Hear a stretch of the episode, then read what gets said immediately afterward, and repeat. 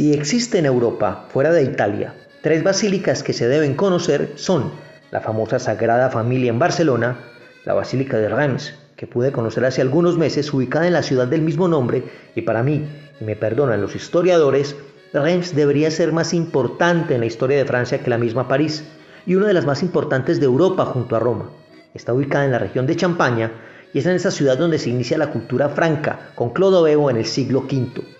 Y la basílica se erige en el sitio donde la tradición dice que se bautizó a este, el primer rey católico, y se volvió sitio obligado para la coronación de los reyes franceses durante mil años hasta el siglo XIX.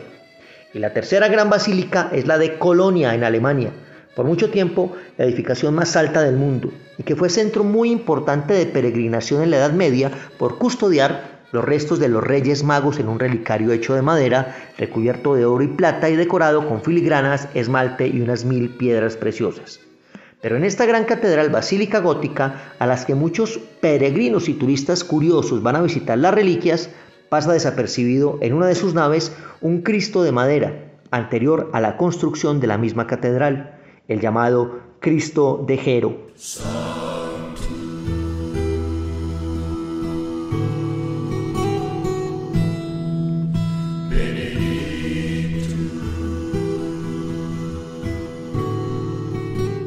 Hasta finales del siglo IX, el concepto de clavar en la cruz a Jesús, abro paréntesis, normalmente solo se usaba un crucifijo sin un sujeto en ella, cierro el paréntesis, era un acto repulsivo.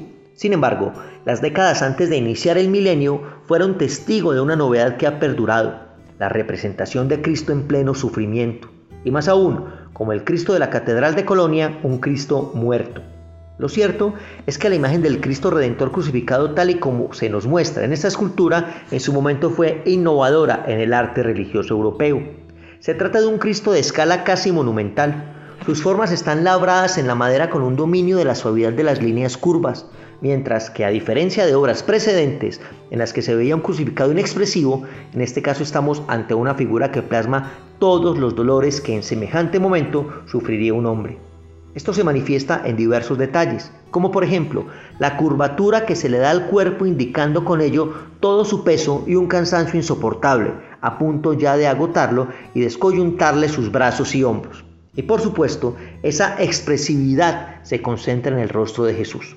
Vemos una cara con todos sus rasgos angulados, cincelados con cuidado y brutalidad al mismo tiempo. Con ello, consigue trasladarnos bien a la sensación de agonía, este Cristo crucificado fue encargado por Jero, arzobispo de Colonia en el Imperio Germánico en la segunda mitad del siglo X. Pero paralelamente a los cambios icónicos de la Iglesia, se gestaba un movimiento reformador dentro de la misma, para hacer frente a la corrupción que la invadía y contra el monopolio que ejercían los emperadores germanos o las casas patricias romanas para imponer papas. Ejemplo de ello fue la creación de la orden monástica de Cluny.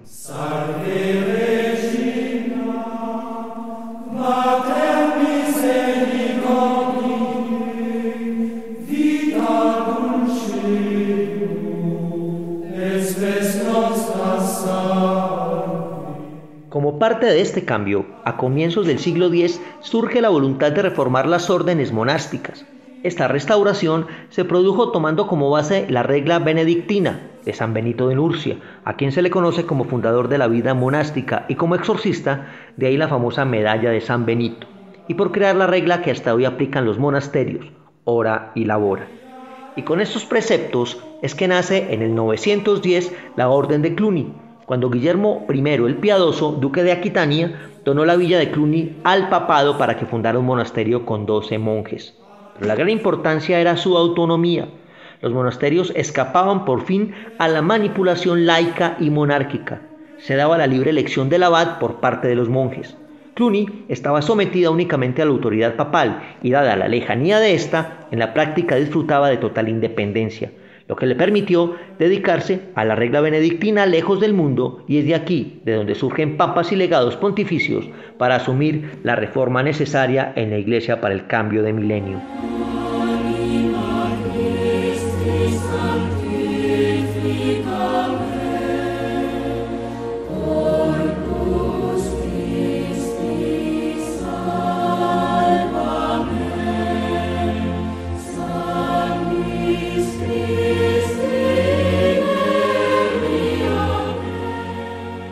El filósofo, investigador, especializado en historia de las religiones, el español Francisco García Bazán, en uno de sus libros sobre la historia del papado, etiqueta al siglo X como uno de los más nefastos de la Iglesia Católica, con 27 papas, con más interés en el poder temporal que espiritual, y gravitando alrededor del influjo alemán y del emperador Otón. Historias como la de Benedicto V, que se dice que debió abandonar Roma tras haber violado a una niña de 14 años que había pedido audiencia para confesión y huyó a Constantinopla llevando parte del tesoro papal, y que regresó solo cuando se vio sin un céntimo, y que al presentarse ante el nuevo papa, León VIII, este le golpeó con el báculo repetidas veces en la cabeza, provocándole serias heridas. Y aunque no murió por estas, sí lo fue por las 100 puñaladas que le dieron los hermanos y el padre de la niña abusada. Luego de la muerte de León VIII en el 965, el emperador Otón entró en la cátedra de Pedro a Juan XIII. Al parecer, según el historiador, para mí no muy confiable, Eric Fratini, este era hijo del Papa Juan XII, quien fue asesinado por un esposo engañado. Pero aparecerían en el nuevo milenio personajes influyentes en los papas para recuperar la espiritualidad de la iglesia, por ejemplo, el monje Hildebrando, formado en el monasterio de Cluny.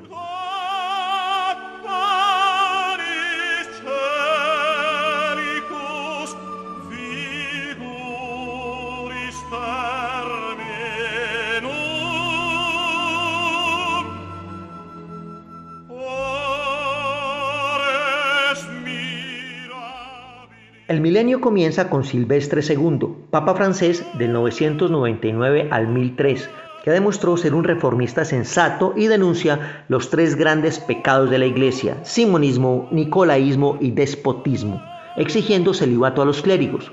Igual lo hace Benedicto VIII, Papa de 1012 a 1024, que continúa con la orden de prohibición al matrimonio y concubinato del clero. Aún así, la corrupción en los nombramientos de los sucesores papales continuaba en el 1032 aparece Benedicto IX, hombre violento y de constantes escándalos, quien es expulsado de Roma por la familia de los Crescenti, una familia dominante romana que ponía y quitaba papas por encima del emperador.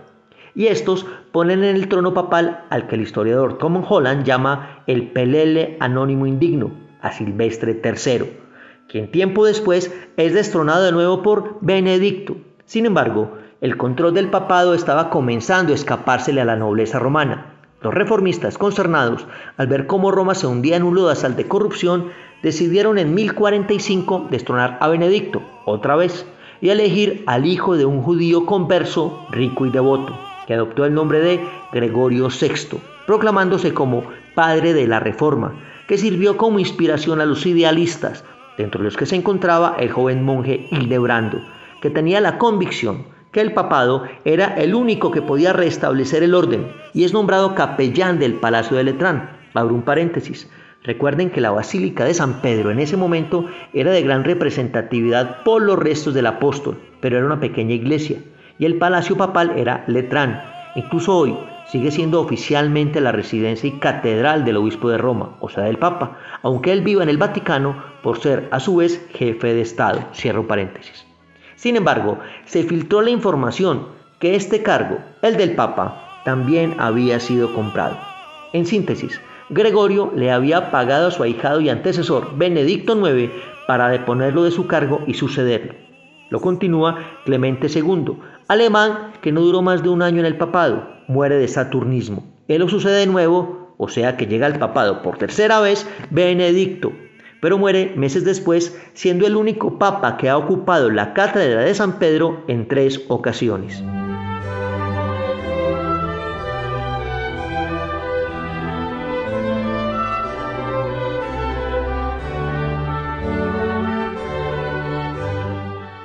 Bruno de Tulle, alto, atractivo y primo del emperador, quien era conocido por lavarle los pies a los pobres durante su arzobispado y hacer grandes obras de caridad, fue elegido en el concilio de Worms en el 1048 como papa.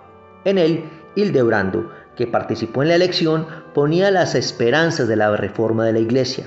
Bruno puso una condición para aceptar el pontificado, ser ratificado por los romanos. Y es así que luego del concilio, ese mismo diciembre, Bruno, en compañía de Hildebrando, baja a Roma, sin custodia de soldados y vestido como un pobre peregrino, descalzo, y de esta manera el pueblo romano le suplicó que fuera su líder. Comenzaba así la época del León IX, uno de los grandes papas del medioevo.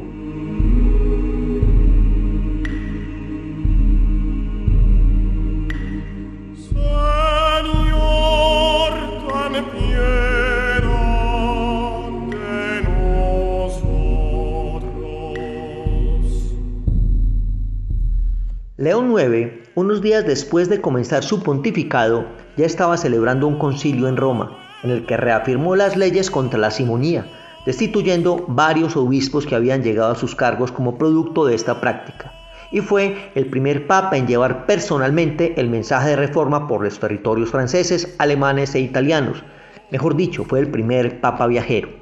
Pero en el sur de la bota se estaban presentando problemas. En Sicilia se estaba arraigando el Islam y decide él mismo bajar. Y lo que se encuentra son pueblos abandonados, iglesias y viñedos quemados, y en las colinas jinetes amenazantes.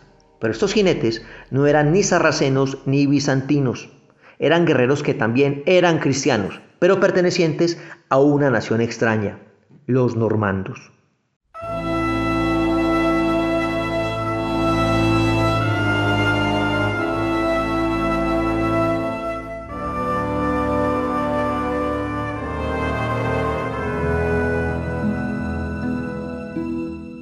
En la provincia de Foggia, región de Puglia al sur de Italia, lo que podría llamarse la Espuela de la Bota, se encuentra el monte San Angelo o Gargano, donde se construyó un santuario sobre la cueva donde sucedieron las apariciones del arcángel San Miguel en el 490, 92 y 93, e incluso en 1656.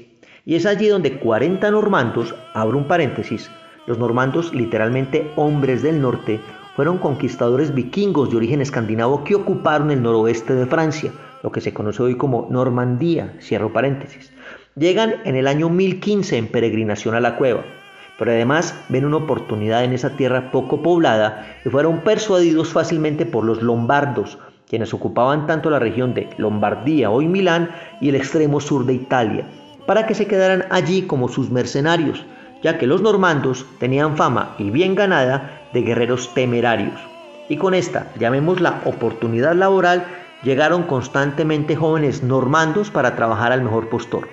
Y hacia el 1050, al mando de Roberto Giuscardo el Astuto, ya eran dueños prácticamente de Apulia y Calabria, por lo que el Papa León llama a una guerra santa contra ellos. Pero fue un gran error.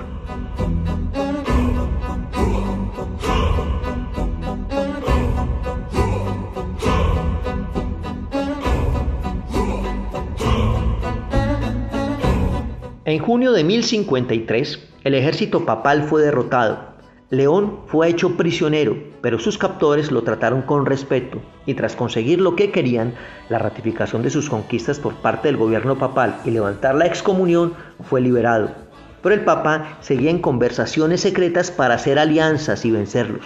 Entonces trata de buscar a los bizantinos, enviando a su hombre de confianza a Constantinopla, al cardenal Humberto, para hablar con el emperador de Oriente Constantino IX y el patriarca Miguel Cerulario, quien, como Humberto, tenía fama de irascible e intransigente, y ya había tenido antes intercambio epistolar ofensivo con él.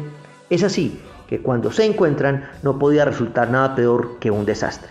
El intento de negociación de Roma y Constantinopla contra los normandos falló los prelados se dedicaron a discutir sobre la preeminencia del Papa. Incluso ya no se tuvo marcha atrás cuando Humberto tachó a los bizantinos de proxenetas y discípulos de Mahoma. Aún así, permaneció otro tiempo en Constantinopla esperando respuesta afirmativa para la alianza. Pero en el verano, ante el silencio del patriarca y del emperador, Humberto colmó la paciencia y el sábado 16 de julio de 1054, totalmente vestido de blanco, entró en la Catedral de Santa Sofía acompañado de sus legados. Sobrepasó a los clérigos que estaban a punto de dar la misa, llegó al altar y lanzó una bula de excomunión contra el patriarca y se fue a Roma. Para ese momento, León IX ya había muerto. Nace así la división de la iglesia, el gran cisma de Oriente.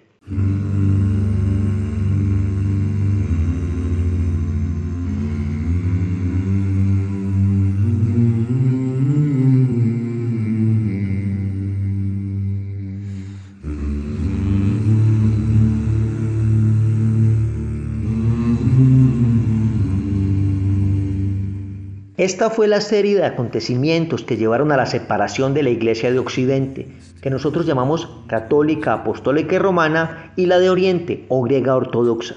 Decisión desencadenada por malas decisiones o acciones de un delegado de un papa moribundo y un patriarca terco, que lanzaron excomuniones cual armas biológicas. Y aunque en el Concilio Vaticano II, en el siglo XX, se trató de echar un bálsamo a la herida que abrieron en el 1054 el patriarca Miguel Cerulario y el cardenal Humberto, hoy en día sigue sangrando. Y en cuanto al de Brando, que merece un podcast solo para él, luego de haber sido prior del monasterio de San Pablo en Roma por orden de León IX, siguió apoyando las reformas continuadas por los papas Nicolás y Alejandro II, y fue elegido papa en el 1073 con el nombre de Gregorio VII quien reforzó los decretos contra el matrimonio de clérigos y obvio prohibió tener hijos. Por lo tanto, sus bienes no eran heredables y dijo no a la injerencia de los laicos en los nombramientos eclesiásticos, lo que desata una guerra más entre el papado y el Sacro Imperio Romano Germánico, con la llamada querella de las investiduras, que será tema de otro relato porque esta historia no termina aquí.